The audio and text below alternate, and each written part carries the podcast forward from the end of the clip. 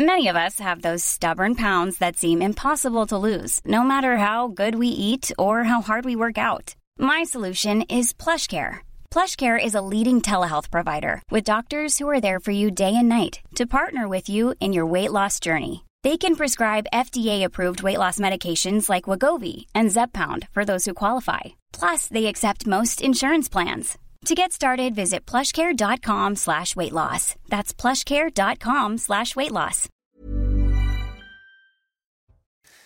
Il est 11h, bonjour, soyez les bienvenus. Je suis très heureux de vous retrouver pour ce rendez-vous que vous connaissez par cœur. 11h, 13h, ce sont les horaires du dimanche. Deux heures d'information non-stop avec des témoignages, des reportages et bien sûr des débats. Je vous présente l'équipe de grands témoins qui m'entoure dans quelques instants, mais tout de suite, oui, le sommaire de cette première heure. À la une, la liberté d'expression avec ce titre de nos confrères du journal du dimanche que vous découvrez, que je vous conseille de lire avec une grande attention. Pourquoi veulent-ils mettre fin à la liberté d'expression? Le JDD vous dit tout. Le président de l'ARCOM, lui, l'autorité de régulation de la communication audiovisuelle et numérique, eh bien, il s'exprime dans les colonnes de la tribune du dimanche. Il revient sur la décision du Conseil d'État relative à notre chaîne. L'ARCOM, l'ARCOM, et c'est important, n'est pas la police de la pensée, dit-il. On en parlera longuement avec nos grands témoins. Nous sommes dimanche, Elodie Huchard est avec nous. On va donc parler politique. On évoquera cette prise de guerre pour Jordan Bardella, l'ancien directeur de l'agence Frontex chargé des contrôles des frontières, rejoint le RN pour les européennes. On l'écoutera. Il s'appelle, oui, c'est important de rappeler son nom, Fabrice Légéry. On en parle dans Mini News Weekend avec nos grands témoins. Tout de suite, il est 11h02, le temps pour nous de faire un tour de l'info avec euh, Isabelle Piboulot, que je salue en ce dimanche. Bonjour Isabelle. Bonjour Thierry, bonjour à tous. Dernier jour de grève à la SNCF en ce week-end de chassé et croisé, avec un TGV sur deux en circulation. Près de 150 000 voyageurs n'ont pas pu prendre leur train au cours des trois derniers jours. Une grève suivie, puisque trois contrôleurs sur quatre se sont mobilisés, essentiellement pour des questions de revalorisation salariale. Conséquence, les plateformes de covoiturage et surtout les bus ont fait le plein, avec des tarifs parfois plus élevés qu'à la normale, aux grandes dames des voyageurs. Écoutez. Les gens de la SNCF, ils nous embêtent euh, énormément avec leur grève. Ils font toujours grève. Donc, euh, je veux dire, à un moment, ça suffit. quoi. J'ai dû prendre euh, le bus. Et c'est cher. C'est cher le bus et c'est compliqué. C'est inadmissible. Exactement. Inadmissible. Ils font des grèves pour rien, on ne sait pas pourquoi. Ils font des grèves, ça perturbe tout le monde. Il y a des personnes qui vont travailler, qui vont voir leurs enfants. Et c'est un problème pour tout le monde. Ils ne pensent pas à nous. Il faut s'armer de patience pour obtenir une place à l'examen du permis de conduire. L'attente peut parfois prendre des mois. En cause, une pénurie des examinateurs, notamment dans le Val d'Oise. À Soisy ou Montmorency, une auto-école a donc pris une initiative, celle de faire passer l'examen, oui, mais en Vendée, reportage de Bambagay et Célia Gruyère. Face au manque d'examinateurs, Raphaël, gérant de cette auto-école, a décidé d'emmener ses élèves passer le permis en Vendée. Nous avons une baisse drastique des places d'examen dans le Val d'Oise. C'est divisé par deux. On ne peut pas se permettre euh, de mentir à nos élèves en leur disant qu'on va les faire passer rapidement, car ce n'est pas le cas. Donc on a pris, nous, une initiative parce qu'on a une auto-école partenaire Auto School euh, qui se situe euh, en Vendée, à Beauvoir. on a décidé donc de, comme on a plus de places là-bas, de partir quatre jours fin mars en Vendée. Une initiative qui coûte 750 euros à chaque élève, mais dans ce prix, 10 heures de conduite sont comprises, ainsi que le voyage, l'hébergement et le passage de l'examen. Rose, qui a déjà passé une première fois le permis, fait partie du voyage. Je pars en Vendée du coup fin mars parce que il euh, n'y a pas de place en fait euh, euh, ici dans le Val d'Oise. sinon je devrais attendre jusqu'à juin. Dans le prix, ça revient au même que si que si je faisais que si je faisais pardon euh, euh, euh, mes heures normales dans une auto-école dans le Val d'Oise. L'expédition tient à cœur à Raphaël, même si cela l'oblige à fermer boutique pendant quatre jours. Une fermeture qui risque de lui faire perdre du chiffre d'affaires. Dans le reste de l'actualité, trois ans après la mort du brigadier Éric Masson, son meurtrier présumé, aujourd'hui âgé de 22 ans, sera jugé à partir de demain. La victime de 36 ans avait été abattue en plein jour sur un point de deal à Avignon. Retour sur les faits avec Sandra Buisson. Jugé à partir de ce lundi aux assises à Avignon, Ilias Akouda, de 22 ans, a jusque-là toujours clamé son innocence. Rue du Râteau, ce 5 mai 2021, il n'a pas fait feu sur Éric Masson provoquant sa mort. Il n'était d'ailleurs même pas présent. C'est ce qu'il a toujours martelé, malgré les faits présentés par l'accusation. Son téléphone, qui borne à l'heure dite sur le lieu du meurtre, mais aussi les résidus de tir identiques retrouvés sur une des douilles et sur ses vêtements. Ilia Sakoudad est désigné comme étant le tireur par son propre co-accusé, mais aussi par le coéquipier d'Éric Masson qui l'a vu s'effondrer sous les tirs. Alors qu'ils intervenaient près d'un point de deal, ce policier a lui-même été visé par le meurtrier. Il appréhende ce procès selon son avocate. Il a carrément essayé euh, de, tirer un trait sur Avignon. Il n'habite plus à Avignon. Il n'a jamais repris au commissariat d'Avignon. Euh, mais il y a, au-delà de, cette souffrance terrible, finalement, ce sentiment de culpabilité de ne pas avoir pu euh, le sauver. Aux côtés du suspect principal seront jugés deux hommes dont l'un a reconnu avoir été sur les lieux au moment des faits. Ils sont soupçonnés d'avoir aidé Ilia Sakoudad à se cacher et à essayer de fuir en Espagne. Les Français soutiennent leurs agriculteurs dans le Val d'Oise. Nos caméras sont allées à la rencontre de Basile et Audrey, quatrième génération d'agriculteurs. Depuis une dizaine de jours et après la révolte du monde agricole, ils constatent une affluence plus importante dans leur commerce situé à Fosse. De plus en plus de consommateurs favorisent l'achat de produits en vente directe. Reportage d'Olivier Gangloff et Chloé Tarka. Audrey et Basile ont ouvert leur magasin il y a deux ans et demi, dans lequel ils vendent leur propre production de fruits et légumes. Leur défi, ne pas se faire manger par les géants de la grande distribution. On est en vente directe, euh, on n'a pas des volumes de production qui sont énormes et du coup euh, on peut être vite concurrencé par euh, des producteurs qui sont assez, beaucoup plus spécialisés sur certains produits et qui produisent pas cher et qui en plus de ça subissent aussi la concurrence que met en jeu les grandes distributions. Malgré ces difficultés, les ventes de la ferme ont bondi suite aux actions menées par les agriculteurs. Une manière pour les consommateurs de les soutenir à leur échelle. Les soutenir parce que je pense que c'est une, euh, c'est un travail très difficile. On sera toujours avec eux. Qu'est-ce qu'on fait sans paysans euh, C'est la France, non? Depuis la crise du Covid, c'est la première fois que la vente directe enregistre une telle hausse de la fréquentation. Reste à savoir s'il s'agit d'une véritable prise de conscience ou d'un engouement passager. C'est déjà la fin de ce journal. Je vous retrouve à 11h30 et je vous laisse en compagnie de Thierry Cabane et de ses invités. Merci Isabelle. Et on vous retrouve dans 30 minutes, comme tous les dimanches, bien évidemment. Allez, je vous présente euh, l'équipe de grands témoins qui m'entoure en ce dimanche, des fidèles de l'émission. Vous les connaissez. Naïma Fadel, essayiste. Soyez la bienvenue, ma chère Naïma. Merci Thierry, bonjour. Ravi de vous accueillir. Kevin Bossuet, professeur d'histoire, fidèle de chez les fidèles. Patrice Sarditi, journaliste fidèle de chez Fidèle aussi. Et on aura notre ami Najwa Alaïté qui nous retrouvera à partir de midi pour la deuxième partie. Najwa, qui est avocate, on ne la présente plus évidemment. Allez, on commence notre émission en évoquant, je vous le disais, cette une de nos confrères du journal du dimanche qu'on va vous montrer, et cette question à la une, pourquoi ils veulent mettre fin à la liberté d'expression Pourquoi ils veulent mettre fin à la liberté d'expression. Nos confrères reviennent en longueur sur quatre pages sur, on va le dire, l'affaire CNews, évidemment, avec cette volonté de Reporters sans frontières de nous mettre sous très haute surveillance en saisissant le Conseil d'État, sous prétexte, eh oui, sous prétexte que le pluralisme, le pluralisme ne serait pas respecté euh, sur notre antenne en attendant, euh, cette semaine, je peux vous le dire, CNews s'est classé en tête des chaînes d'information, n'en déplaise à, Christophe euh, Deloire, secrétaire général de, RSF. Ça veut dire quelque chose. En attendant, évidemment, eh bien, cette action euh, met l'ARCOM face à un défi qui va pas être simple hein, à, remplir. On va en parler avec, nos, grands témoins. Un défi un peu, à mon sens, pas facilement applicable, euh, mesurer la diversité des opinions euh, au cœur de l'audiovisuel. Euh, moi, qu'Olivier Mestre euh, s'exprime dans les colonnes de nos confrères de la tribune du dimanche, et regardez ce que dit le président de l'ARCOM, il répond, il est très très très très limpide, et c'est important ce que dit le président de, l'ARCOM, hein, vu les, les circonstances et le moment. L'ARCOM, dit-il, n'est pas la police de la pensée. On verra d'autres extraits dans quelques instants. Kevin Bossuet. C'est très rassurant ce que dit euh, le président de l'ARCOM. Oui, c'est très rassurant. Roche-Olivier Mestre est un homme intelligent, c'est un homme attaché à la liberté d'expression et heureusement qu'il n'a pas une lecture de la décision du Conseil d'État comme euh, peuvent l'avoir notamment certains euh, ayatollahs qui voudraient tout censurer.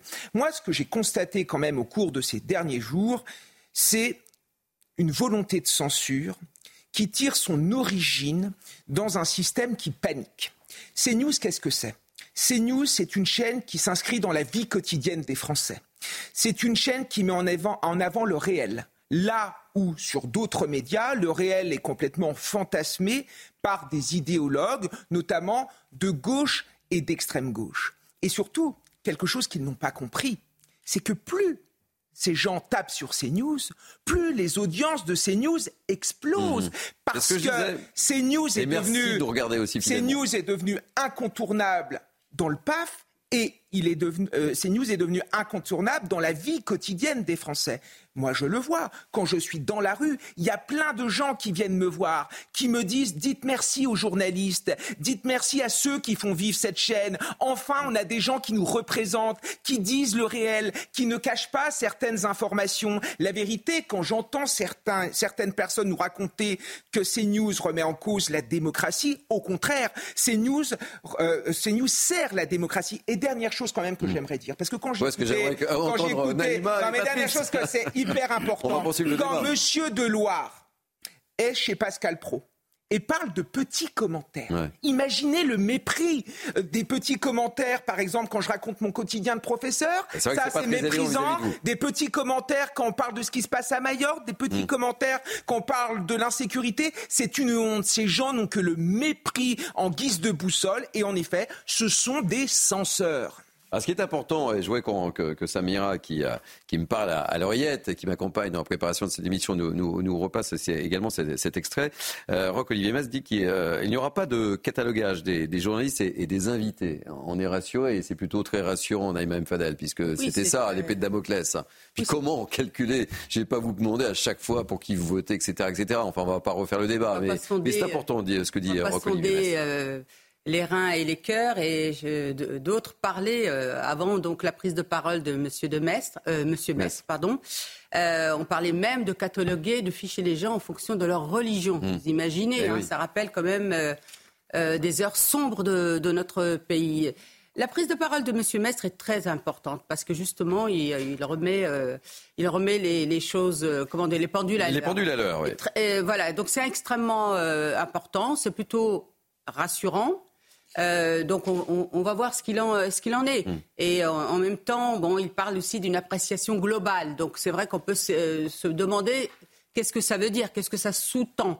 En tout cas, ce qui est sûr, euh, Thierry, aujourd'hui, c'est qu'on voit bien qu'il y a euh, effectivement une démarche de, de, casser CNews parce qu'effectivement, CNews et, le succès de CNews est, est, important. Et il est aussi du fait, comme l'a dit Kevin, euh, qu'on aborde effectivement la réalité du mhm. quotidien. On ne méprise pas, nous les Français, par rapport à tout ce parisianisme, cette élite de gauche, ces wokistes qui veulent ostratiser, pardon, et fasciser. et je voudrais juste rappeler que M. Joss, qui a fait le rapport, et il a quand même, juste deux jours après l'attaque ignoble comme Charlie, euh, euh, sur Charlie Hebdo, contre la, liberté d'expression, il a dit la bande décimée. Mhm. Et concernant les frères Kouachi, vous aviez la BBC qui avait dit que ce n'était pas des terroristes, il a dit ah, rien de choquant. et ensuite, vous avez Monsieur Laganerie. On aime la euh, Il y avait aussi bah, Monsieur Laganerie, qui est un sociologue de gauche, qui lui, clairement, il dit il ne faut pas de débat contradictoire, il faut censurer les autres qui pensent autrement que nous.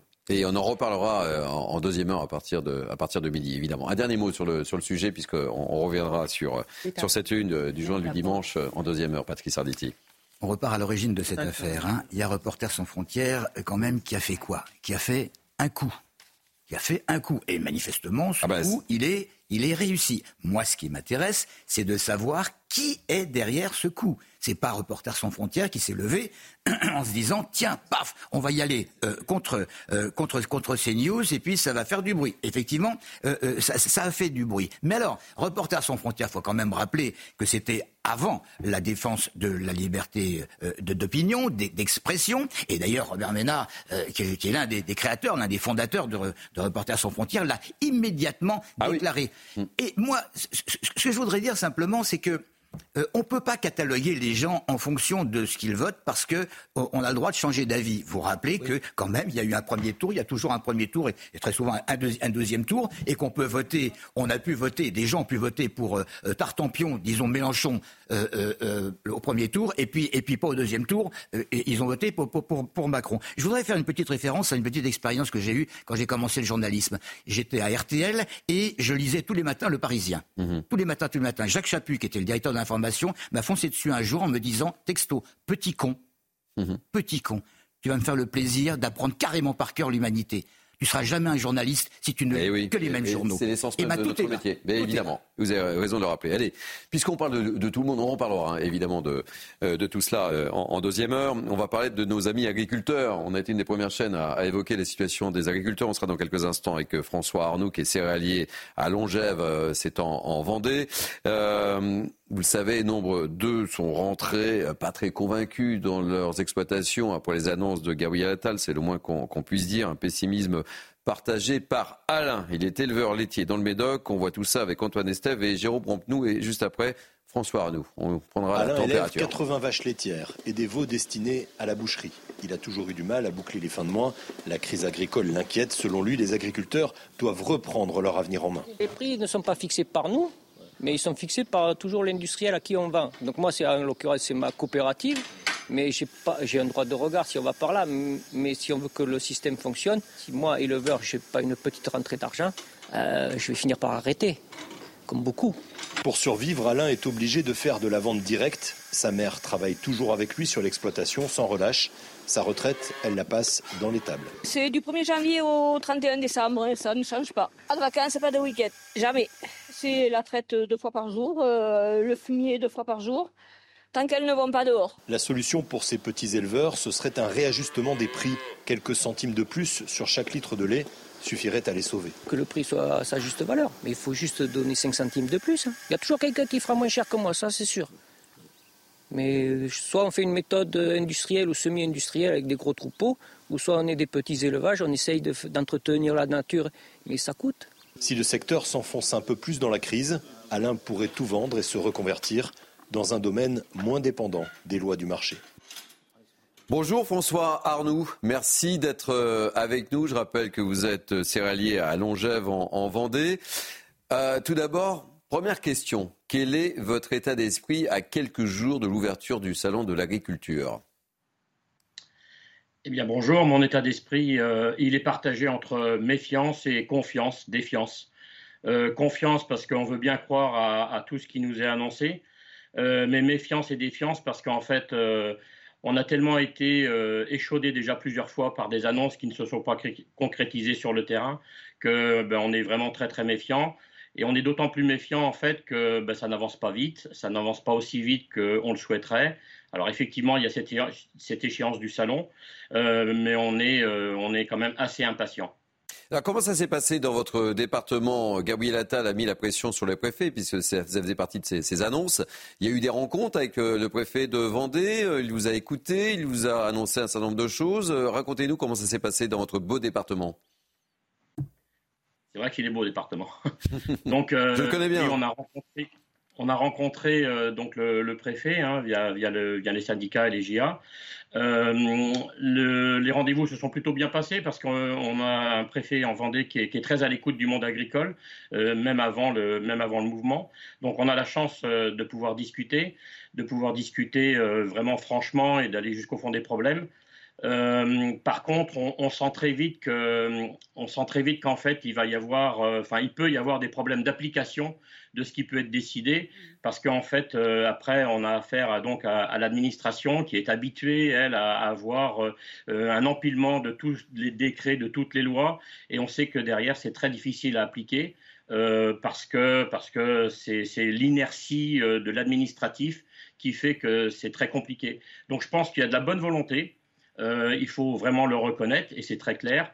Par contre, euh, le point de blocage qui risque d'arriver par la suite, c'est vraiment l'application de tout ce qui peut être décidé sur le terrain. Et je dirais que c'est valable pour l'agriculture, mais vous voyez bien que c'est valable pour tous les domaines où euh, cet empilement de paperasse fait qu'à un moment donné, ben, ça n'avance pas et, les lois sont pondues mais ne sont pas appliquées. Et en fait, c'est la plus grosse crainte aujourd'hui. Euh, pour être sincère, vous sentez comment ce salon de l'agriculture Puisque vous êtes toujours dans l'attente, on sent un peu votre déception. Euh, vous le sentez comment euh, L'accueil des politiques, vous savez, les politiques aiment bien venir au salon de l'agriculture, c'est une tradition, hein, évidemment. vous voyez comment les choses? Pas de langue de bois, François Arnaud. Hein. Pardon? Pas de langue de bois, vous nous dites tout, hein, évidemment. Oui, oui, bien sûr. Oui, oui. écoutez, je, j'allais dire, j'en sais rien malgré tout, euh, il faut que ça se passe bien parce que c'est le salon de, l'agriculture. Euh, moi, j'y suis euh, tous les ans, pratiquement toute la semaine. Et justement, c'est un moment important où on peut rencontrer notamment les politiques, faire part de, de nos interrogations, de nos besoins, de notre détresse. Ça a été très vrai en 2023. Et j'ai très, très, mal vécu le lendemain du salon parce qu'en fait, on était tous d'accord sur le diagnostic, y compris les politiques. Et en fait, euh, rien n'a cessé dans l'accumulation des normes et ainsi de suite. Donc l'état d'esprit que je suis aujourd'hui, dans huit jours, il s'est passé le mouvement donc euh, qu'on connaît tous. Il y a beaucoup d'attentes. Vraiment, il y a beaucoup d'attentes. Euh, je pense que il va falloir que le président, notamment Macron, donne une ligne directrice très claire dans la semaine ou paraît-il dès le matin à ce qu'il veut faire de l'agriculture. Je ne sais pas si ça suffira, franchement, parce que euh, on est encore une fois tellement habitué à des annonces et pas de, choses concrètes euh, derrière. Vraiment, parce qu'il peut y avoir une application compliquée à mettre, hein, tout simplement. Euh, donc, j'espère que ça va bien se passer parce qu'il faut absolument qu'ils viennent. Les élus, il faut qu'ils viennent aussi parce que c'est le moment où on peut échanger. Euh, le climat sera tendu, quoi qu'il arrive, parce qu'il euh, y a beaucoup d'agriculteurs dont je fais partie qui sont impatients. Euh, on est conscient que ça ne va pas tout changer en 15 jours, évidemment, mais il faut des mesures fortes ou des annonces fortes en disant voilà, j'ai compris, j'ai compris les points de blocage que j'évoquais, y compris au niveau de l'administration. Donc je mets les moyens, j'ai un plan d'action que je vous présente vraiment clair. Et là, je pense que ça pourra mieux se passer que s'il y a des annonces un petit peu comme d'habitude.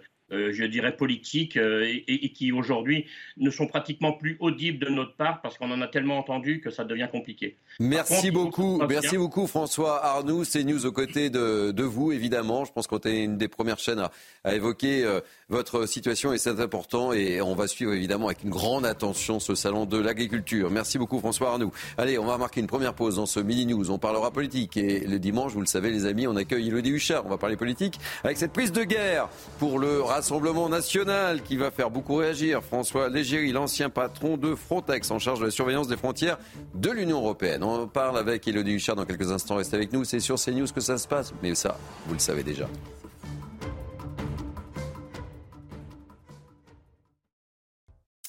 Allez, il est 11h29. Merci de nous accueillir en ce dimanche. C'est News Weekend. Vous connaissez les horaires du week-end et du dimanche notamment. Nous sommes ensemble jusqu'à 13h. On fait un tour d'horizon complet de l'actualité avec Isabelle Piboulot. Cette image impressionnante de fumée noire en Aveyron, 900 tonnes de batteries au lithium ont pris feu dans un entrepôt SNAM de la commune de Viviers. 3000 mètres carrés ont été ravagés par les flammes. Le feu s'est déclaré en début d'après-midi hier dans cette usine de recyclage. Les habitants ont été appelés à se confiner. Le Premier ministre israélien reste déterminé à mener une offensive terrestre à Rafah. Quiconque veut nous en empêcher nous dit en fait de perdre la guerre. Je ne vais pas céder à cela, a déclaré hier Benjamin Netanyahou à Jérusalem. Les craintes s'intensifient pour les civils et les réfugiés. Le médiateur qatari a reconnu que les négociations sur une trêve entre Israël et le Hamas n'étaient pas prometteuses. Enfin, à Saïs, dans le Tarn, hier soir, des dizaines de policiers ont encerclé les arbres sur lesquels campent les opposants à l'autoroute route A69 entre Toulouse et Castres. Outre la trentaine de militants tenus à l'écart par les forces de l'ordre, 18 occupaient toujours les cabanes installées dans la ZAD, alors que des engins sont entrés dans le bois hier en début d'après-midi pour débuter les travaux. Merci Isabelle, on vous retrouve dans 30 minutes, comme tous les dimanches d'ailleurs. Je vous présente l'équipe de grands témoins qui m'entoure, Naïma M. Fadel, Kevin Bossuet, Patrice Arditi et les amis, nous sommes dimanche, nous accueillons avec toujours autant de plaisir Elodie Huchard, on va parler politique. Oui. Ça va Elodie Ça va et vous? Avec plein d'informations à nous donner. J'espère. Bah oui, je compte sur vous, évidemment. Allez, on va commencer avec cette prise de guerre que j'évoquais dans, notre sommaire, euh, celle du RN, puisque François Légéry, l'ancien patron de Frontex en charge de la surveillance des frontières de l'Union européenne, rejoint Jordan Bardella. On voit tout ça avec Charles Pousseau et Charles Gordzala, et puis on fait une petite analyse de cette prise de guerre ou pas, avec vous, ma chère Elodie, et on en parle avec nos grands témoins. C'est un choix fort pour Jordan Bardella.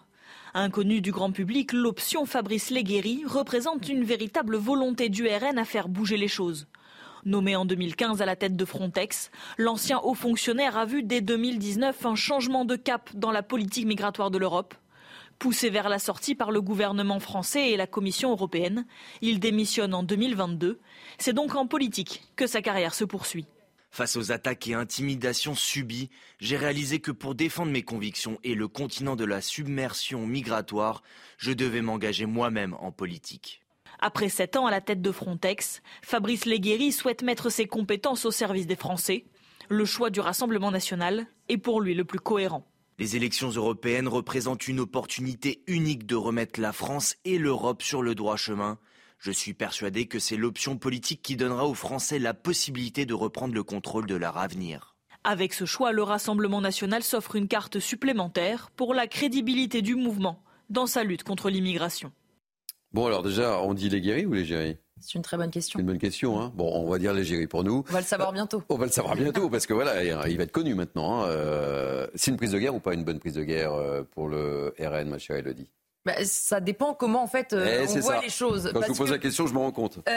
très concrètement, on a cette interview aussi dans le JDD où il justifie son choix. Il explique qu'il a eu envie de s'investir en politique. Jusque-là, on peut le comprendre. Ce qu'il faut savoir quand même pour la petite histoire, c'est qu'il négociait aussi avec les Républicains. Donc on sent qu'il y avait une volonté de s'investir en politique. En revanche, sur le parti, il peut y avoir des hésitations. On sait comment ça se passe. Souvent, on se vend au plus offrant. Et d'ailleurs, dans les rangs du Rassemblement national, on explique qu'on tend toujours la main à François-Xavier Bellamy, qui est la tête de liste euh, des euh, LR et qui peut euh, les rejoindre. Alors forcément, comme le disait ce sujet, il peut sembler légitime parce qu'il a été le patron de Frontex et donc on se dit qu'il a une vraie expérience de terrain.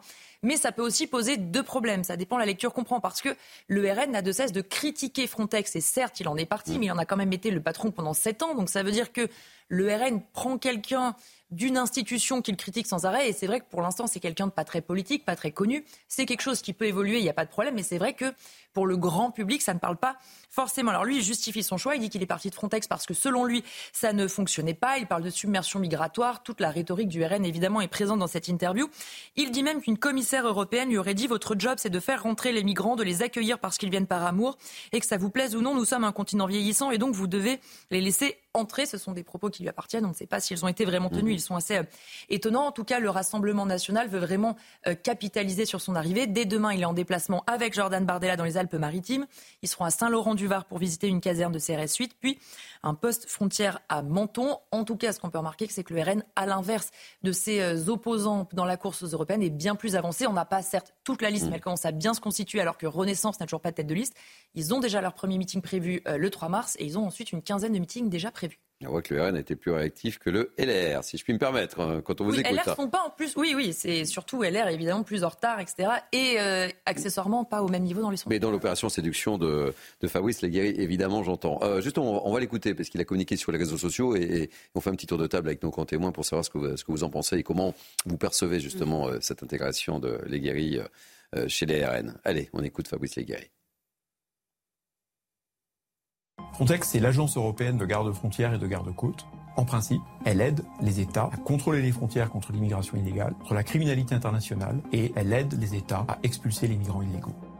Mon bilan à la tête de Frontex, je me suis battu en coopération avec les États pour augmenter les expulsions, pour muscler les contrôles aux frontières, parce que j'ai voulu protéger l'Europe de la submersion migratoire. Pendant plus de deux ans, j'ai subi les pressions de la Commission européenne et des ONG. Et en fait, pour l'Union européenne, l'immigration n'est pas un problème, c'est un problème.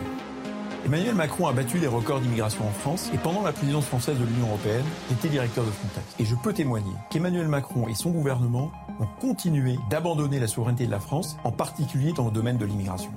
La Commission, avec son pacte Asile et Migration, veut imposer à Frontex d'être le taxi de l'immigration clandestine. Et une fois que les migrants clandestins sont en Europe, la Commission veut imposer aux États d'accepter les migrants. Et si un État refuse un migrant, il doit payer 20 000 euros par migrant refusé. Tout cela avec l'argent du contribuable. L'Union européenne prétend contrôler l'immigration illégale, mais malheureusement, la Commission européenne a transformé Frontex en super ONG d'accueil des migrants.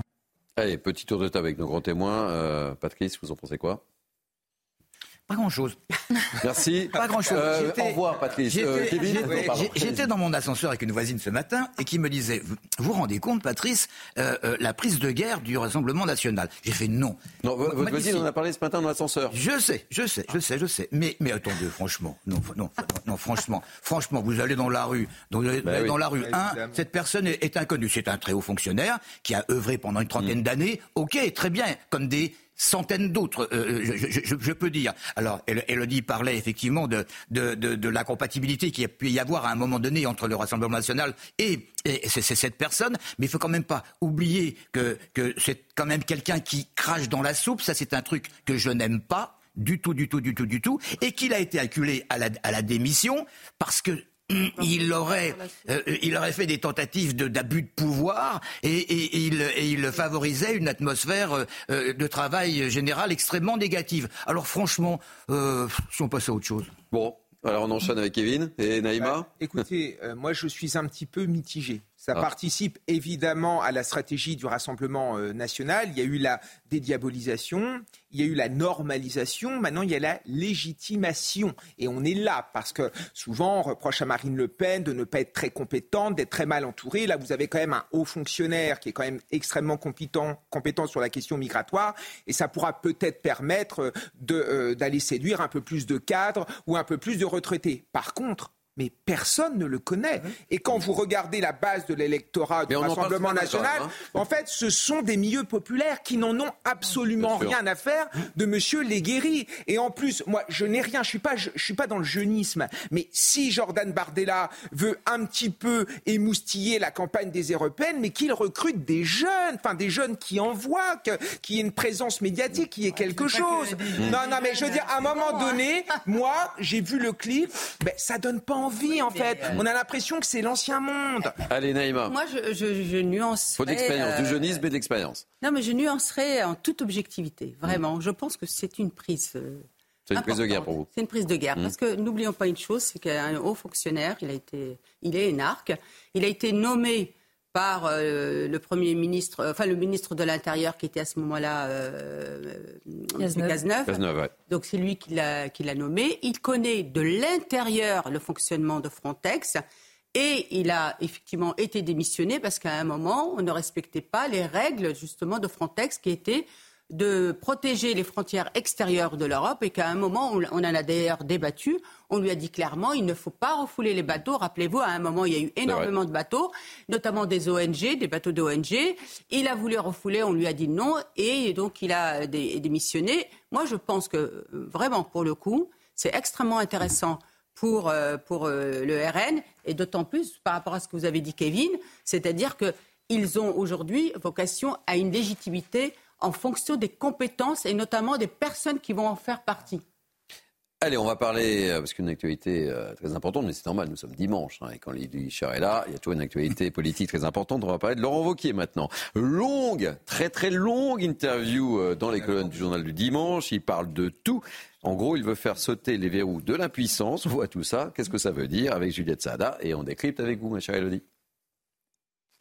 Un régime de l'impuissance, c'est le dur constat dressé par Laurent Vauquier dans les colonnes du journal du dimanche. Le président de la région Auvergne-Rhône-Alpes dénonce une perte de la souveraineté française. En cause, les carcans imposés par les institutions internationales trop nombreuses et utilisés selon lui à des fins plus idéologiques que juridiques. Lorsqu'une loi est votée, aucun juge ne doit pouvoir l'écarter en s'abritant derrière des traités internationaux antérieurs. Des verrous qui plongent le pays dans l'impuissance selon Laurent Vauquier et qui menacent l'état de droit. Ce qui menace l'état de droit, c'est l'explosion de la violence, le chaos migratoire, la folie administrative. En un mot, c'est le régime de l'impuissance. Candidat supposé des Républicains à l'Élysée en 2027, Laurent Vauquier tacle sa potentielle opposante Marine Le Pen et dénonce son incompétence. Elle, qui n'a même pas géré une commune de 500 habitants, serait incapable de secouer les blocages de l'État profond. Celui qui a conclu son tour de France de trois semaines à l'écoute des agriculteurs annonce son projet pour 2027, restaurer l'autorité et le respect et reconstruire le dynamisme économique à la française. Le dit, il est en route Bah, en tout cas, c'est une parole qui est toujours très attendue à droite, mm. celle de Laurent Vauquier. on sait que souvent, les députés, notamment les parlementaires, lui reprochent de se faire trop discret. La période, elle est compliquée à droite. Il leur manque euh, un peu d'espace politique, c'est le mm. moins qu'on puisse dire. Il leur manque une incarnation. Euh, il y a évidemment Éric Ciotti qui est le patron du parti, Olivier Marlex qui est le chef du groupe. Mais on voit bien qu'en interne, ils ne tiennent pas les troupes. Alors tout le monde n'est pas provoqué au sein du parti, évidemment, mais c'est celui qui peut quand même calmer un peu les troupes et qui est un peu euh, figure de d'autorité entre guillemets. Et on voit dans cette interview qu'il veut vraiment parler à la droite. Tous les poncifs, tous les termes, ils sont souveraineté, état de droit, dérive sur l'assistanat, crise de l'efficacité, explosion de la violence. Et puis il a un discours qui parle évidemment à l'électorat de droite. Il exprime, euh, il dénonce finalement toutes ces autorités, que ce soit des autorités nationales comme par exemple le Conseil constitutionnel ou euh, l'Europe, qui selon lui étoufferaient un petit peu finalement le pays sous le poids des normes. Et puis il explique selon lui qu'il est important, je le cite, de comprendre les causes profondes du mal. Et Laurent Wauquiez, en fait, il se fait très discret, mais il fait depuis à peu près un an une sorte de tour de France sans caméra, discrètement, parce que pour lui, l'important, c'est de poser un diagnostic avant de s'exprimer et de proposer euh, des solutions. Il explique aussi, je le cite, que sa force, c'est que par sa formation et ses expériences, il connaît parfaitement les rouages de la machine et ce qui a fini par la bloquer. On voit aussi qu'il est tri au passage Marine Le Pen parce qu'il sait qu'aujourd'hui, mm. les républicains sont très clairement coincés entre la majorité présidentielle et le Rassemblement national. Et lui, évidemment, essaye de pousser les coudes pour se faire un peu de place. Merci pour cette analyse de ce décryptage, ma chère Elodie.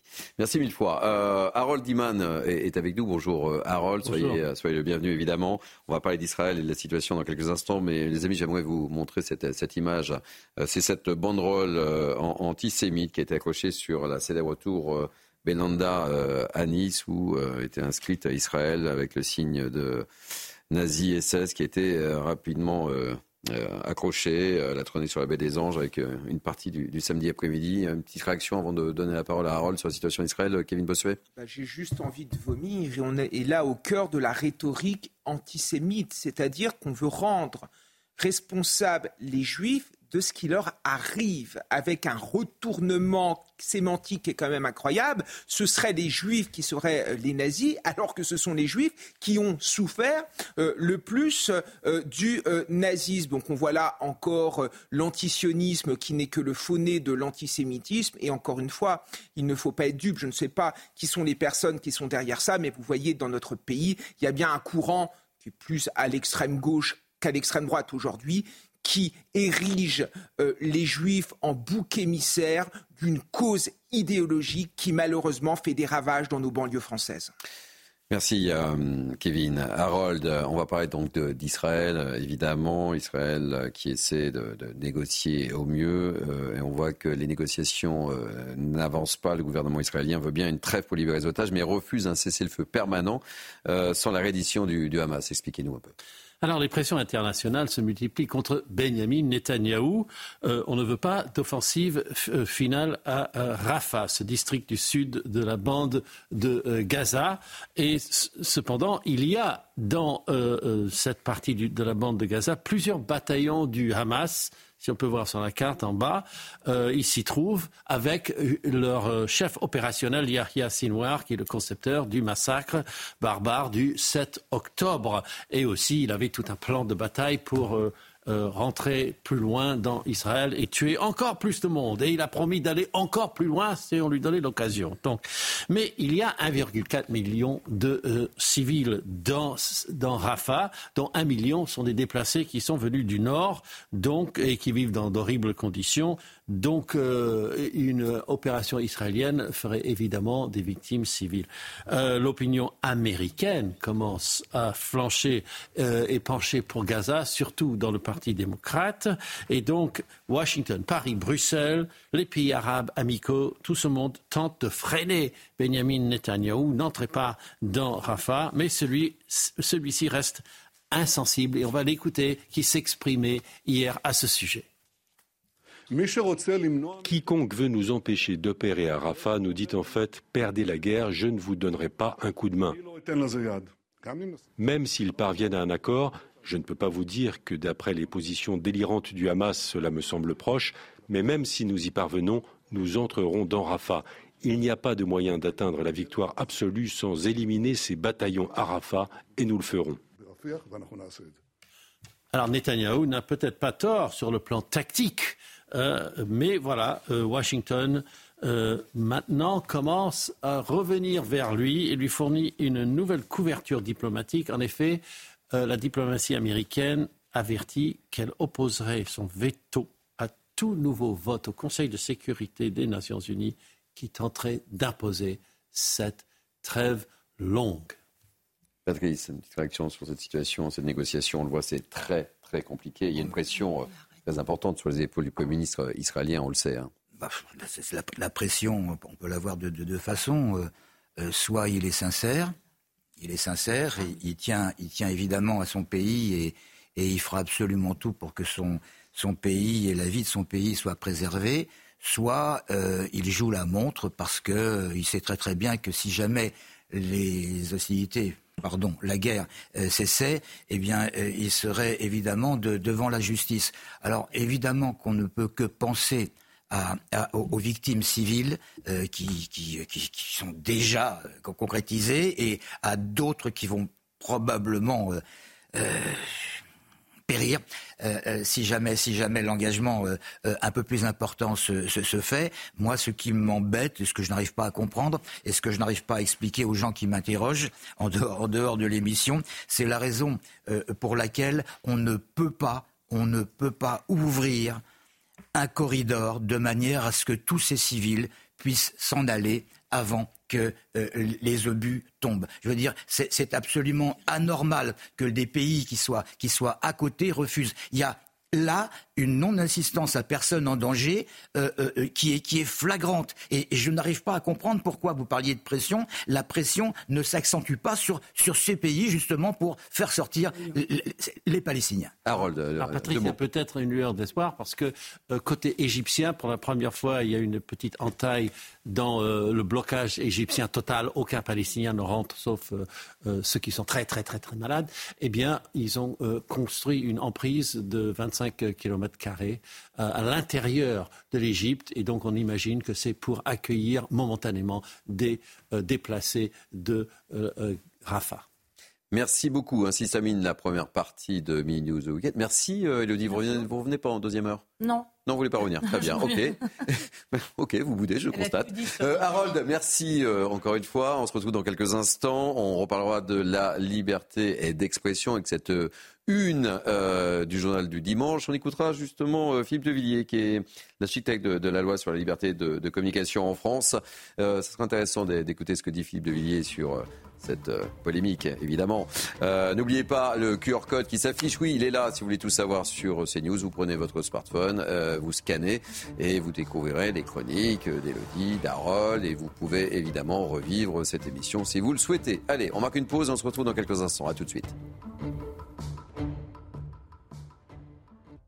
Il est pratiquement, oui, il est pratiquement midi. Rebonjour, merci de nous accueillir chez vous. C'est Mini News au week-end jusqu'à 13h. Je vous présente l'équipe de grands témoins dans quelques instants. Mais tout de suite, le sommaire de notre deuxième partie, avec toujours un titre à la une et cette question, pourquoi ils veulent mettre fin la liberté d'expression. C'est le titre de nos confrères du journal du dimanche. Ils reviennent largement sur l'affaire CNews avec euh, Reporters sans frontières et le Conseil d'État. Les dessous de l'affaire avec un article très intéressant, oui, oui, où nos confrères ont écouté avec attention toute une journée France Inter, toute une journée. Objectif, la recherche du pluralisme. Je vous conseille de lire cet article-là. Et puis on écoutera Philippe Deville, l'architecte de cette fameuse loi sur la liberté de communication euh, en France. C'est important d'écouter Philippe Devilliers. Dans Mini News Weekend, on ira à Guingamp dans les Côtes d'Armor. Pourquoi Guingamp, me direz-vous? Parce que l'hôpital souffre, comme d'autres établissements, d'une pénurie de personnel soignant. Et bien sur place, on va appeler des médecins cubains. On vous raconte tout cela dans Mini News.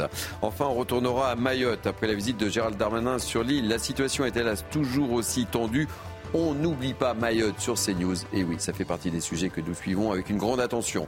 Elle est bien présente, toujours fidèle à son poste, euh, pour faire un petit tour ou un grand tour, comme vous voulez, de l'information avec Isabelle Piboulot, que je resalue.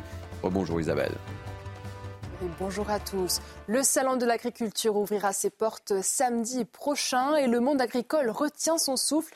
De nouvelles mesures d'aide pourraient être annoncées par le gouvernement. Néanmoins, nombreux sont les éleveurs à rester pessimistes. Selon eux, aucune mesure peut les sauver. Reportage dans le Médoc de Jérôme Rampenou et Antoine Estève. Alain élève 80 vaches laitières et des veaux destinés à la boucherie. Il a toujours eu du mal à boucler les fins de mois.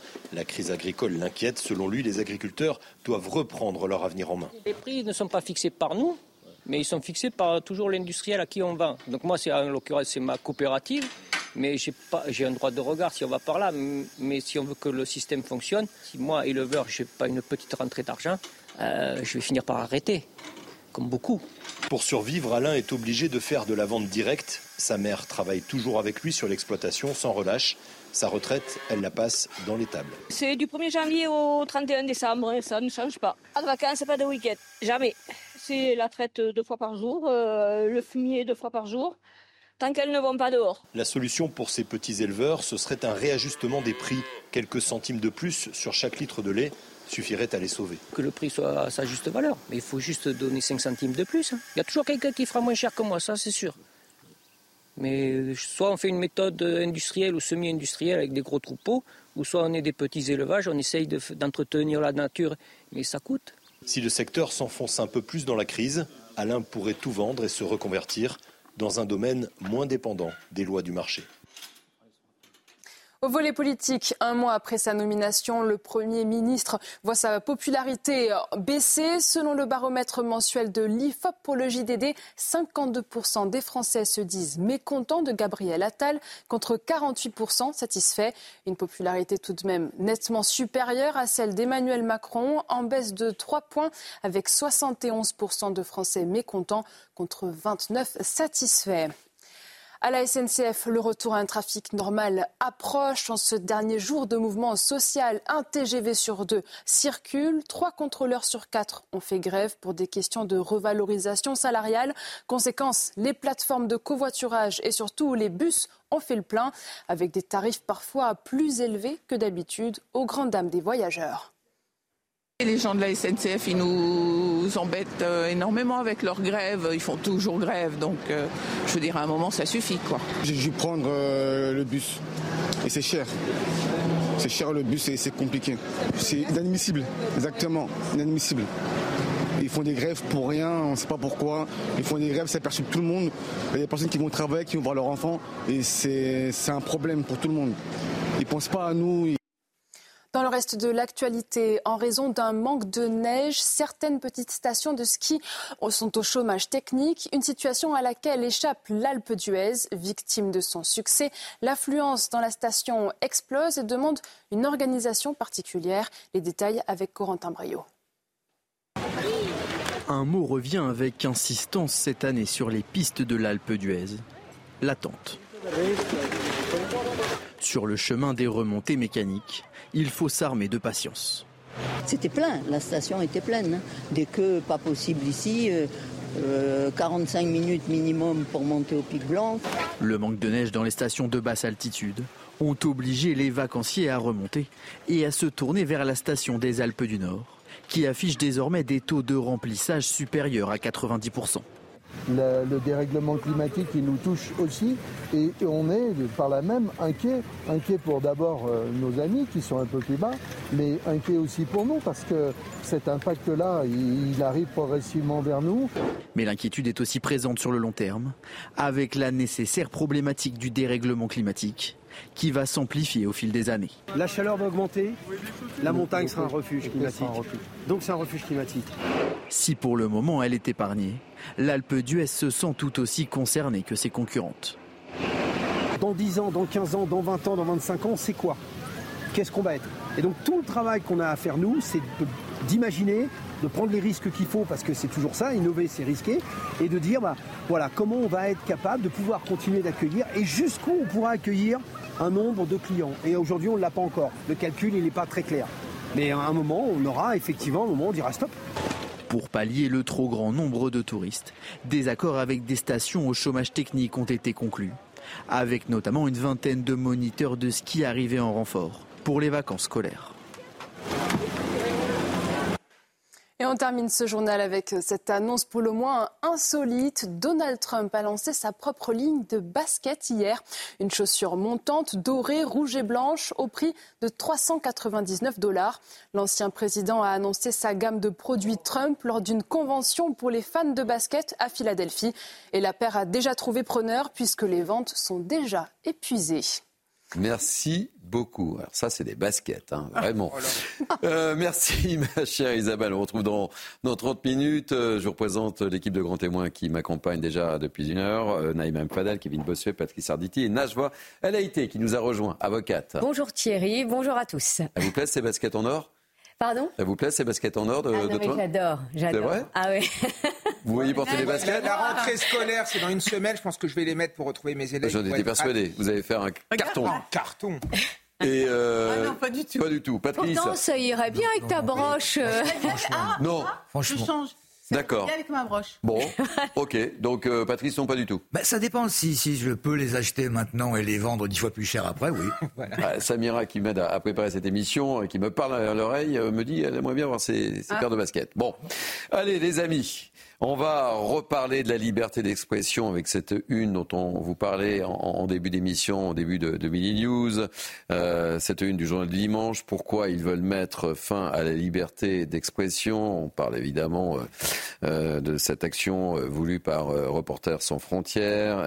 Et, en gros, si vous voulez tout savoir sur ce que révèle l'affaire, l'affaire CNews, je vous incite à, à, à vous jeter sur le journal du dimanche. Vous allez découvrir plein de choses et notamment un, un article très intéressant puisqu'il est question de, de pluralisme. hein. C'est c'est là-dessus que nous sommes euh, attaqués et j'en profite quand même pour remercier tous les téléspectateurs qui nous regardent si fidèlement puisque toute la semaine, nous avons été première chaîne. Donc euh, évidemment, ça peut ne pas plaire à Christophe Deloire et RSF, mais en tous les cas, CNews a été la première chaîne. Et merci mille fois, merci de votre fidélité et merci au nom de toute la rédaction, évidemment, de tous vos témoignages. Alors, lisez cet article, parce qu'un un journaliste du journal du dimanche a écouté France Inter tout au long de la journée. Et la pluralité, c'est pas si simple que ça, visiblement. Najwa, vous en pensez quoi? Vous avez lu l'article hein? Euh, non, Et vous écoutez je, France je Inter pas lu, mais je vais, je vais le On va lire. pas taper sur France Inter, évidemment, mais Euh, non, je ne tape pas sur. France Inter, mais autant vous dire que le pluralisme, c'est pas trop, euh, c'est pas trop la tendance sur France Inter. Pourquoi je dis ça? Parce que moi-même, je, les- je les ai interpellés suite à la décision du Conseil d'État en date du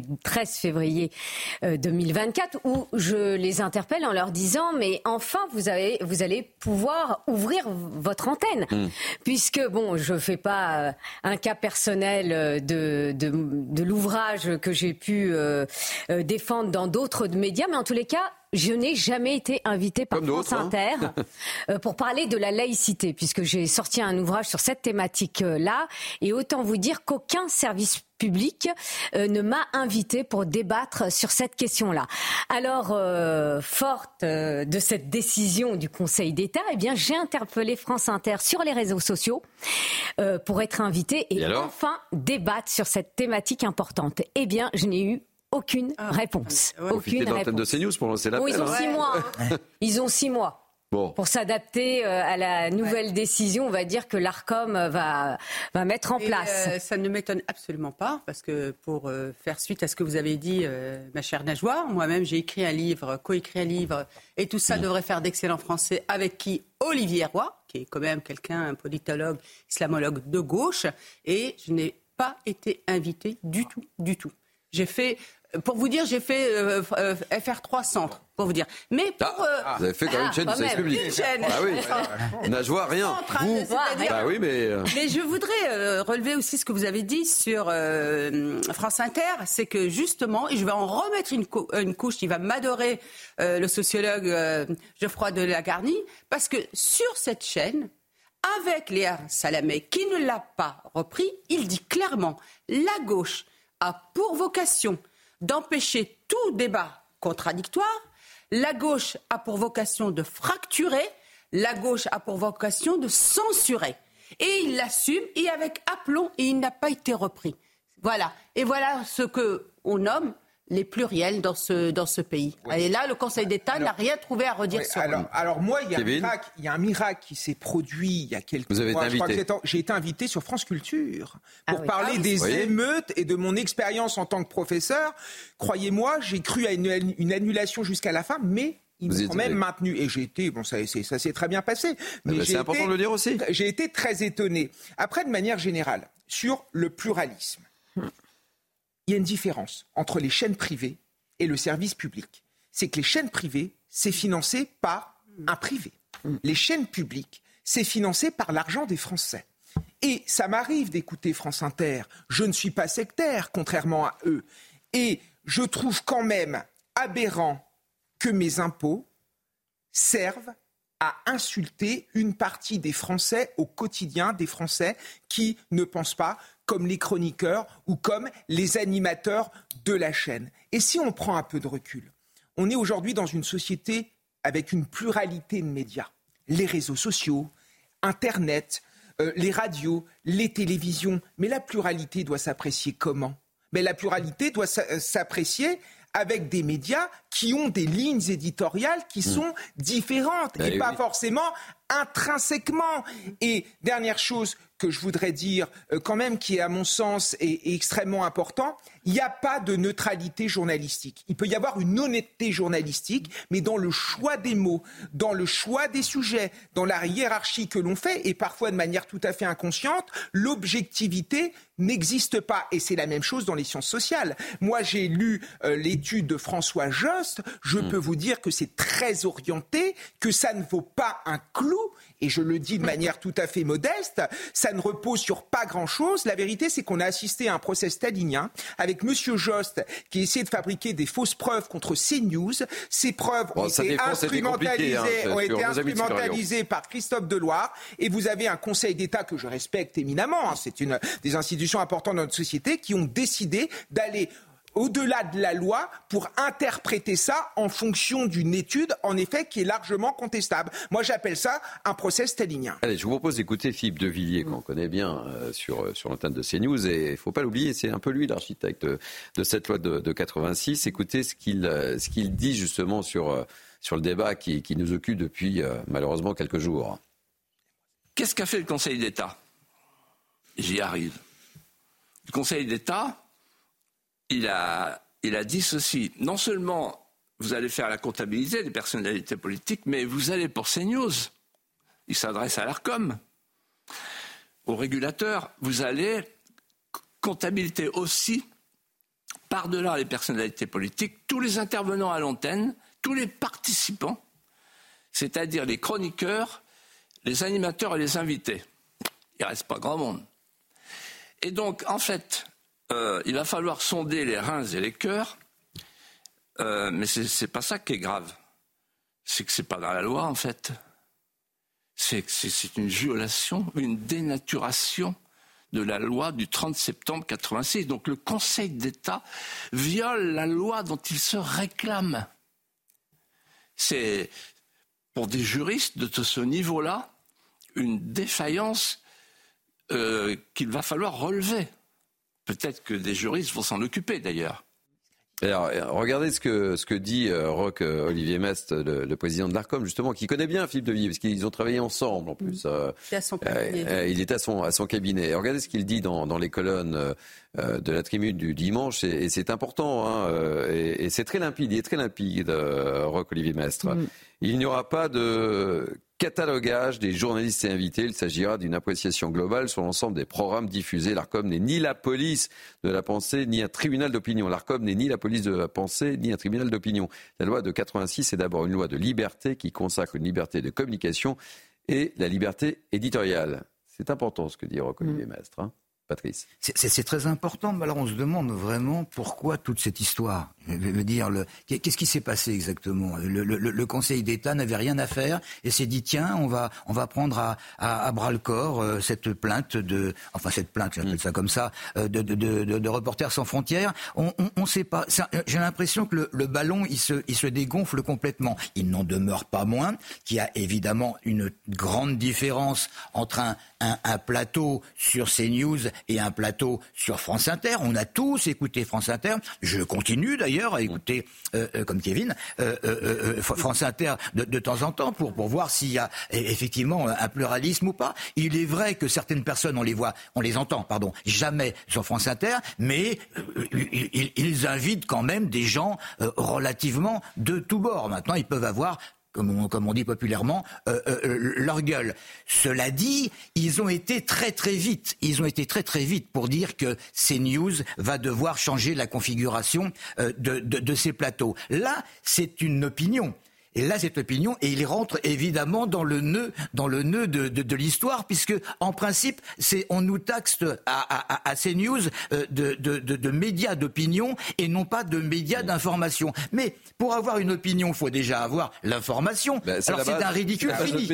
Bien sûr. Et euh, je vous donne la parole euh, tout de suite, mais j'aimerais vous faire réagir également sur, euh, sur ce sondage. C'est ça pour CNews, ce qui est important hein, avec cette question qu'on vous a posée. Selon vous, le, le traitement de l'information par les journalistes et médias français est-il dans l'ensemble marqué politiquement? Regardez ce, ce, résultat qui va s'afficher. 42% pensent qu'il est neutre.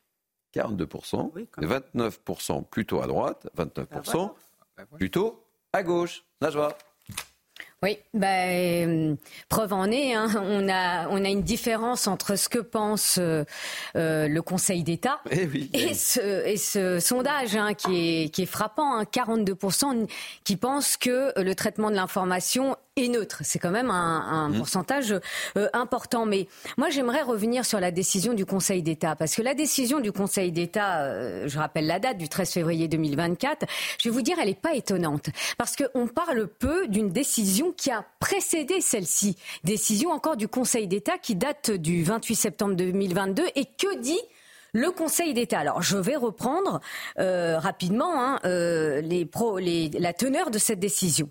Le Conseil d'État dit l'ARCOM a pour mission d'assurer la garantie dans les médias audiovisuels de l'objectif de valeur mmh. constitutionnelle, de pluralisme des courants de pensée et d'opinion, notamment politique. Donc déjà là, on voit que euh, il y a euh, une évolution de la jurisprudence, c'est-à-dire que le Conseil d'État s'oriente progressivement vers un décompte du temps de parole, non plus des personnalités politiques, mais aussi des invités, des chroniqueurs. Donc, euh, donc cette décision récente je, vais vous dire, elle s'inscrit vraiment dans la ligne de la jurisprudence du Conseil d'État, qui a une qui a une position en fait peu protectrice de la liberté d'expression.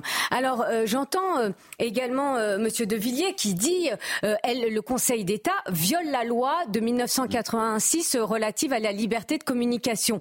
En fait, moi j'irais plus loin.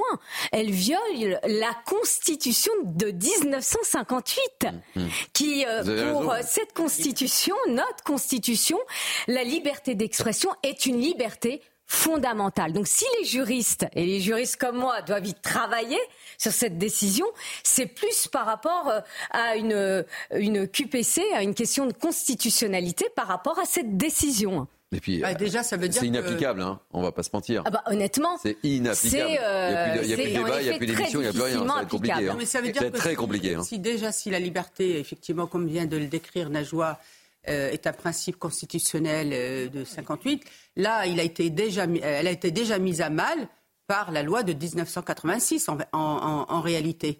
En tout cas, ce qu'on sait aujourd'hui, c'est suite aux propos euh, du président de l'ARCOM, c'est que cette décision va impacter effectivement tous les médias et notamment le service public, ah, qui était bien tranquille mm. jusqu'à ah maintenant et qui est non, mais lisez un service là, vous allez voir. Paye avec nos deniers, mm. rappelons-nous, mm. le service public justement payé par nos impôts aurait dû être beaucoup plus pluriel dans les sujets traités, ce qu'il n'a jamais fait. Donc aujourd'hui, et accueillir aussi dans euh, une pluralité euh, d'intervenants. Mais là, ce qui se passe aujourd'hui, mm. c'est l'effet boomerang. Mm. Mince, ça fait euh, rudement mal. Moi, par rapport, Naïma, à, à, ce que vous venez de dire concernant la loi de 1986 sur la liberté de communication et le temps de parole des, des représentants de la classe politique. Moi en, soi, ça me, moi, en soi, ça me choque pas.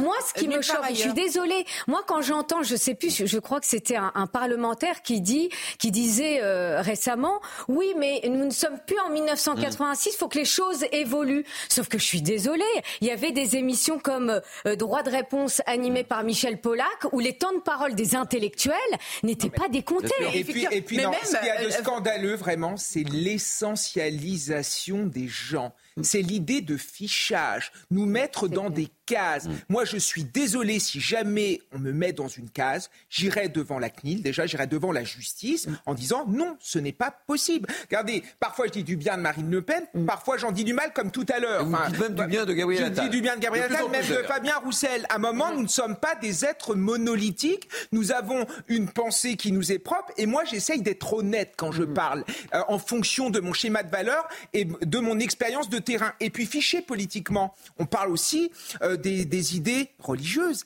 des idées philosophiques. Pourquoi pas demain l'orientation sexuelle aussi? Mm. On peut aller très loin. Moi, je peux vous dire qu'en tant que professeur du soir, ça me rappelle les heures les plus sombres. Attention, halte au feu. Les amis, j'aimerais vous faire écouter. oui, parce que je voudrais faire écouter François toute petite, toute petite ah chose. Toute petite chose. Ah oui. Oui, bien sûr, mais toute, petite chose. Euh, il n'y a ah pas si longtemps, les renseignements généraux existaient et nous étions tous fichés de manière unique. Voilà. Alors écoutez, on, arrive quasiment, euh, on, arrive quasiment, on arrive quasiment à, la pause publicitaire, mais j'aimerais euh, prendre un peu de hauteur. Non pas qu'on n'en ait pas eu avec vous, évidemment, hein, il va sans dire, mais écoutons François Sureau, écrivain et avocat, membre de l'Académie française, justement sur cette euh, liberté. C'est important. C'est sur ce que ça se passe. La liberté, c'est être révolté, blessé, au moins surpris par les opinions contraires. Personne n'aimerait vivre dans un pays où des institutions généralement défaillantes dans leurs fonctions essentielles, celles de la représentation comme celles de l'action, se rebrancheraient en nous disant quoi penser, comment parler et quand se taire. En un siècle d'histoire constitutionnelle, nous aurons vu se succéder le système des partis, le système de l'État, le système du néant. Un mot. C'est important ce que dit François C'est très important, un très grand avocat, très grand académicien.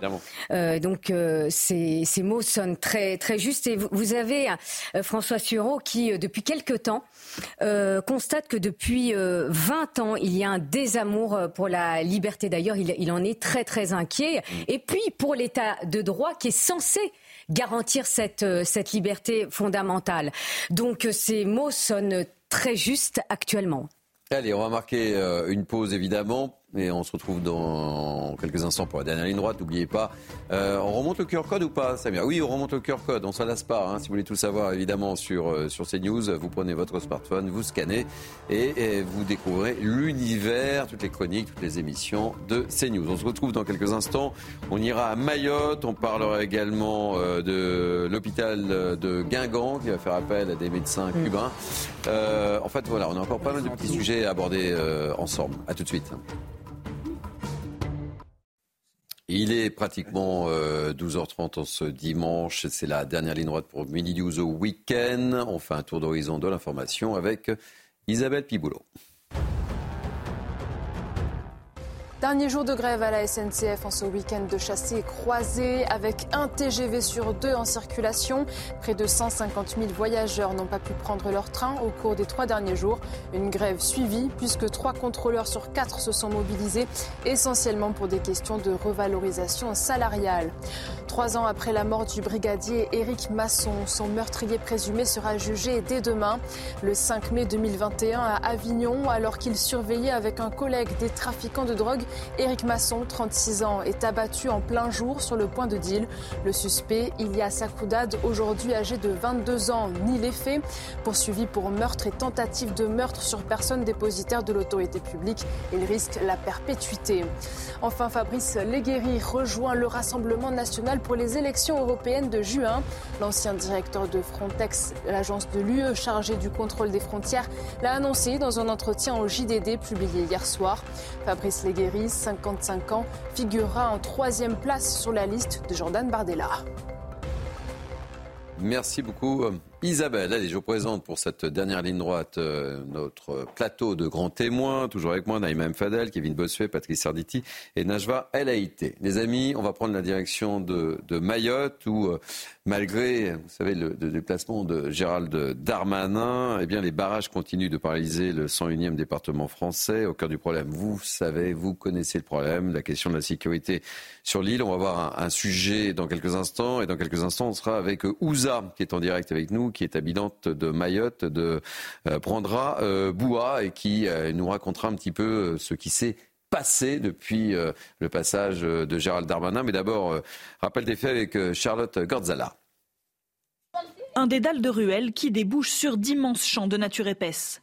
À Kungu, au nord de Mayotte, l'environnement fait le jeu des délinquants. Les gendarmes, toutefois, ne baissent pas les bras. Eux aussi connaissent par cœur ces collines qui servent de refuge à ceux qu'ils traquent. Nous savons euh, assez souvent dans quelle zone il se trouve, sur ce qui rassemble, l'item qui rassemble tous les, comportements euh, portant, euh, portant atteinte à la tranquillité publique pour l'année 2023. ce sont plus de 2800 interpellations qui ont été, qui ont été faites.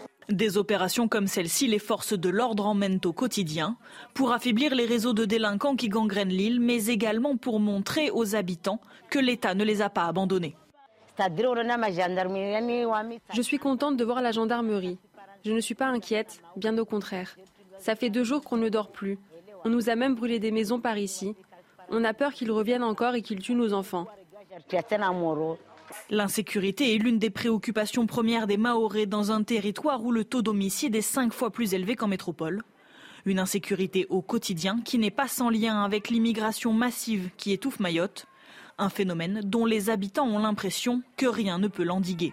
Euh, le lendemain du départ du ministre, on a eu une, centaine de personnes qui sont arrivées illégalement sur le territoire. Euh, les caillassages ont repris, les gens se sont, se sont fait agresser, donc euh, honnêtement, il n'y a pas encore de changement. Face à cette situation, le collectif Force Vive, qui bloque les principales routes de l'île, a prévu de rester mobilisé jusqu'au 22 mai, date à laquelle le Conseil des ministres doit examiner un projet de loi d'urgence pour Mayotte.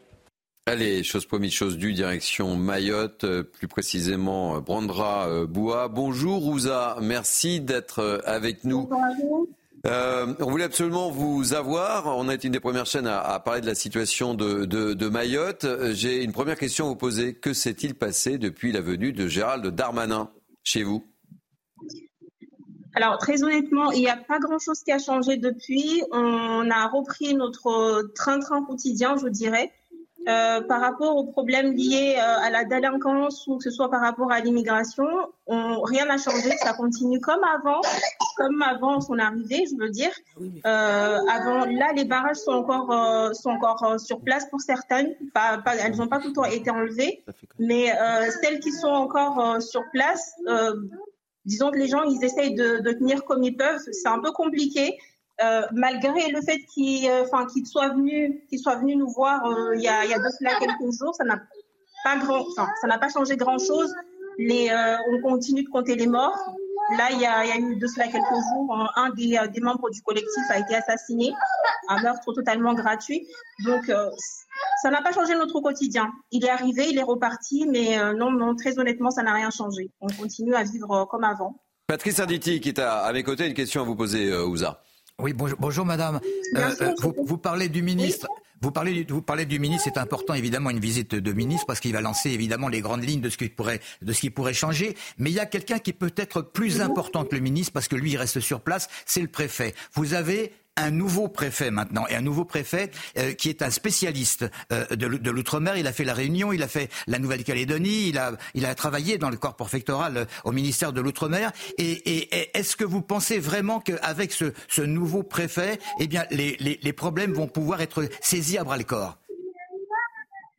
Ah, ça, je, je c'est pareil, hein, je reste sceptique parce qu'un préfet, ok, il y a un nouveau préfet qui est nommé, mais euh, il reste en exécutant pour moi. Donc, euh, ça ne changera pas grand-chose. Hein. Enfin, ça, c'est mon avis, ça n'engage que moi. Moi, je suis convaincue que c'est pas forcément l'arrivée d'un nouveau préfet qui va, qui va modifier euh, ce qui se passe actuellement. Et, on attend de voir, hein, mais très honnêtement, je, je, ne suis pas, je suis pas convaincue d'un grand changement par rapport à son arrivée. Quel est l'état d'esprit sur l'île, Ouza, alors? Alors, en ce moment, a, il y a, de ce que j'ai entendu comme information, il y a une délégation d'élus qui doit, qui doit prendre le, enfin, un vol là dans le courant de la semaine. Je n'ai pas les dates exactes pour la métropole. Par rapport aux annonces qui ont été euh, annoncées par, euh, par le ministre lors de son arrivée, euh, disons que, bon, nous, on, on, nous a dit qu'il va y avoir un, un, changement par rapport à cette histoire de, de droit du sol, mais euh, personne n'est vraiment convaincu en fait. Euh, la population, elle est là, elle est en attente, elle attendait des mesures concrètes par rapport à l'insécurité. Et euh, malheureusement, euh, la seule chose qu'on a eue comme, réponse, c'est ce droit du sol. Donc c'est un peu compliqué pour nous. Voilà. Mais on est, suspendu à cette, à cette fameuse loi qui doit être présentée au Conseil des ministres d'ici le 22 mai. Mais autrement, c'est tout. Hein voilà, on, essaie de, on essaie de tenir d'ici là. D'ici ce 22 mai, tout le monde est resté accroché à cette date en attendant. Merci euh, Ouza d'avoir accepté de, de témoigner. On, on, ne vous oublie pas en tous les cas. Et puis euh, prenez bien soin de votre petite fille, petit garçon qu'on entend juste à côté, je suppose. Oui. Merci, merci euh, mille fois. C'est important de vous, de vous entendre euh, et, et, de vous donner la parole. Najva, un, un, mot sur la situation à Mayotte. On voit hein, euh, mm. euh tambour, oui. trompette et, et derrière. Euh, bah, la bah, situation rien, reste dramatique. Hein. Bah, alors oui, il y a eu des annonces très fortes ouais, du gouvernement avec des, des, mots forts aussi, puisque le, le, Premier ministre hein, disait que la crise migratoire qui touche Mayotte est un danger pour la République et bien sûr pour l'attractivité euh, de cette île. Mais c'est vrai qu'à côté aussi des, des, des flux migratoires euh, qui sont incontrôlés, vous avez aussi une situation sociale et mmh. économique mais dramatique euh, qui chaos, touche les hein. Mahorais. Et, mais, mais, exactement. Et donc, euh, vous avez un, un, journaliste qui disait, bah, sur place, on n'a pas l'impression euh, d'être en France parce que la situation est, est, est, économique et sociale est telle qu'on se demande si on n'est pas dans un pays du tiers monde. Euh, c'est c'est c'est c'est la, la, juste la juste réalité. Alors, en effet, il y a eu l'annonce du ministre de l'Intérieur qui qui a fait grand bruit, qui a fait on a grand beaucoup bruit parlé. par rapport au droit du sol. Ouais. Mais le droit du sol, ça nécessite là encore plus qu'une loi. Il faut réformer la Constitution. Et réformer la Constitution, ça ne se fait pas du jour au lendemain. Ça se fait bah, en congrès notamment. Et donc, donc ça demande... quoi.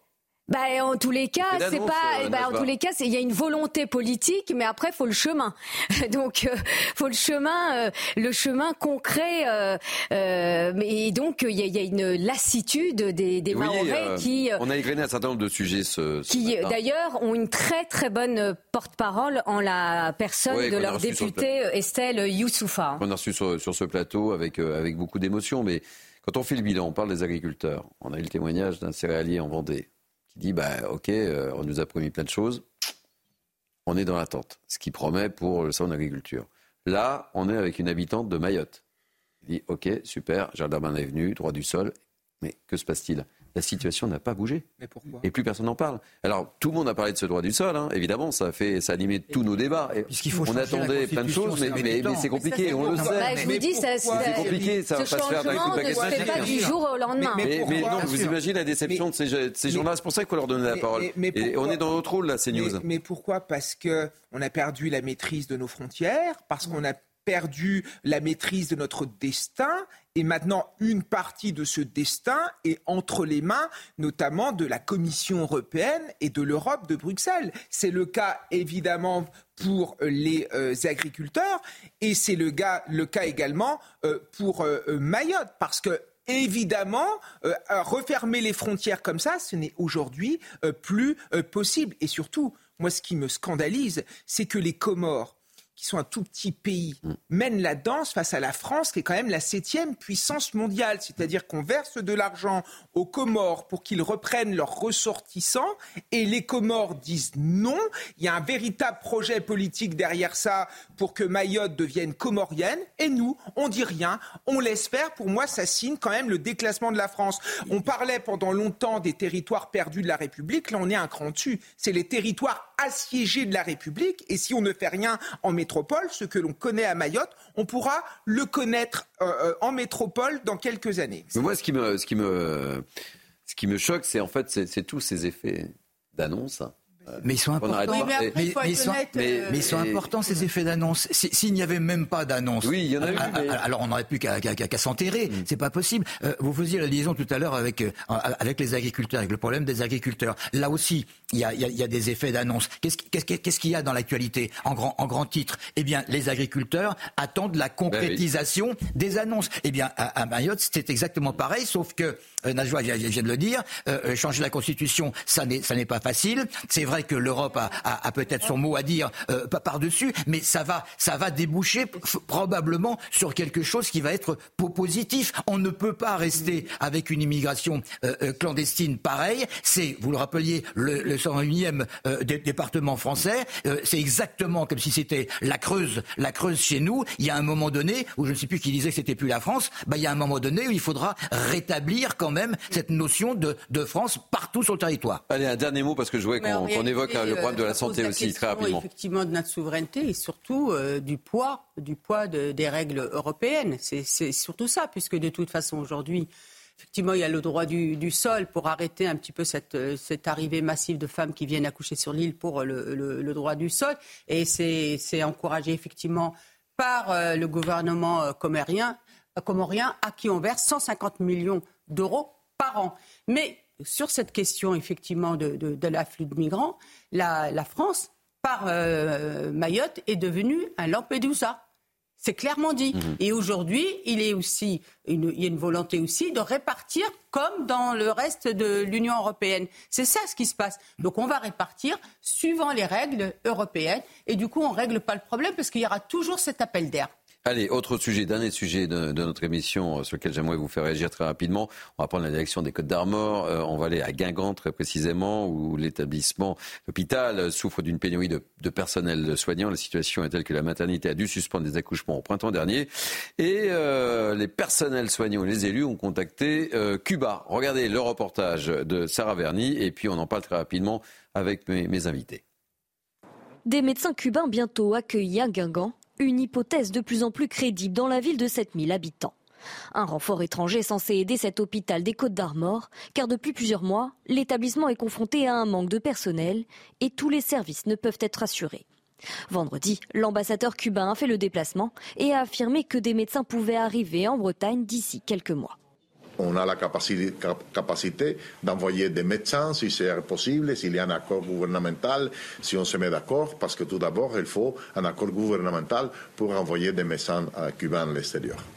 À l'origine de ce projet, ce conseiller municipal, il veut s'inspirer de l'aide médicale apportée par Cuba, notamment aux Antilles, pendant le Covid. Ce qui a été fait euh, en Martinique ou en Guadeloupe, en Andorre, euh, en Calabre, on pense que c'est possible à Guingamp. C'est possible et c'est nécessaire parce que la pénurie de médecins, elle est devant nous. On n'en est pas sorti. Donc pour éviter des fermetures de services publics qui seront définitives, on plaide pour un déploiement temporaire. Sur le parking de l'hôpital, ces renforts étrangers sont souhaités et attendus par les patients. Si ça peut éviter une fermeture, je trouve que c'est très très bien. Peu importe l'origine des médecins, euh, tant qu'ils sont dans l'hôpital et que l'hôpital est maintenu, euh, c'est parfait. il faut sauver, sauver nos hôpitaux, c'est surtout ça le plus important. Si cette venue à Guingamp est envisageable, c'est grâce à la densité de médecins à Cuba, une des meilleures du monde.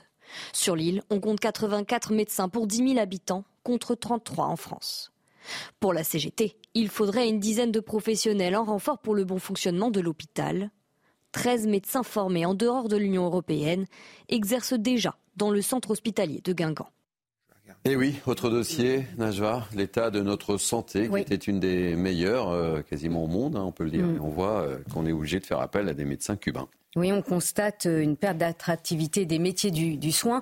Et j'ai lu avec attention une étude de la Fondation Jean Jaurès sur le plan de reconstruction de, l'hôpital. Et que dit ce plan? Donc euh, déjà, il met en avant des chiffres euh, fort inquiétants.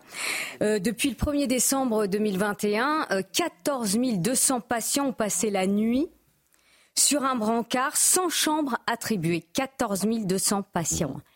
D'ailleurs, récemment, il y a eu une triste actualité où il y a un jeune homme qui a passé, bah, qui, qui est mort. Hein, euh, oui, euh, il, est, il est mort sur un brancard puisque il n'y avait pas euh, le personnel médical suffisant pour pouvoir lui venir, enfin en tous les cas, lui accorder les, les, premiers soins. Donc les chiffres sont terribles, mais vous avez un gouvernement qui n'a pas rien fait, c'est-à-dire il y a eu un, un Ségur de la santé, mais qui n'est pas allé suffisamment loin.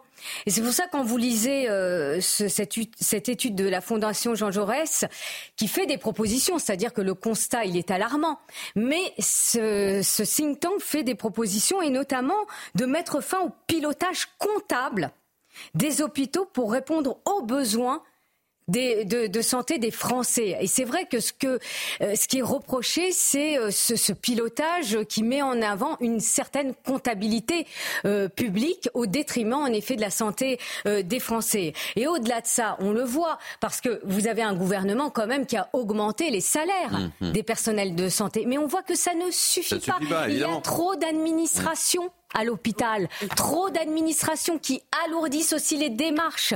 Et, donc c'est tout ça qu'il faut revoir. Il on, on, attend une véritable réforme du monde hospitalier et j'en terminerai par la nécessité aussi d'une coordination entre la médecine de ville, et le secteur hospitalier. En fait, Allez, deux mots rapides, euh, Naïma. Euh, la coordination, elle se fait, mais de toute façon, il n'y a pas de médecin, il n'y a pas de médecin. Mais mal. C'est ça le, le, drame de notre pays. Moi, je voudrais juste rappeler qu'on a mis fin au numerus clausus, mmh. mais on n'a pas augmenté la capacité d'accueillir des étudiants. Mmh. Donc aujourd'hui, on a toujours autant d'étudiants qui sont français, qui sont obligés d'aller en Hongrie ou en Roumanie avec le coût, cela suppose euh, pour les familles. Et je voudrais aussi souligner, puisqu'on parle souvent d'immigration, mmh. je voudrais quand même souligner, là on parle des Cubains euh, euh, qu'aujourd'hui, entre 40 parfois jusqu'à 70 de médecins qui font tourner des hôpitaux ou des cliniques en France. des médecins étrangers. Étrangers, exactement. Étrangers, notamment maghrébins, maghrébins mm. Mm. syriens, euh, libanais, vous avez aussi des Roumains, même des Italiens qui arrivent.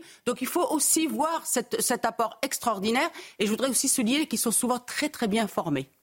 Ça sera et mal payé. Et mal payé. Ça serait le mot de la fin. Vous vouliez dire quelque chose, Patrice Non, je veux, eh ben non. Je veux simplement dire que qu'ils sont cubains, c'est très bien. Euh, ça manque de médecins, euh, ça manque d'infirmières également, parce qu'un médecin tout seul ne peut rien faire. Mais ils sont cubains, ok. Benvenuda, ça doit dire comme ça. Hein S'ils étaient inuits, ou guatémaltèques, ce serait exactement pareil. Il faut qu'ils viennent parce qu'on en a besoin. Oui, mais sauf qu'on déshabille Paul pour habiller, enfin pour nous habiller nous, ça va pas. Alors on fait rien à ce moment. Est-ce que je peux euh, refermer cette émission, les amis Tout le Maghreb, attention. Je peux fermer la, boutique Midi News Weekend? Alors on va fermer dans quelques instants, évidemment.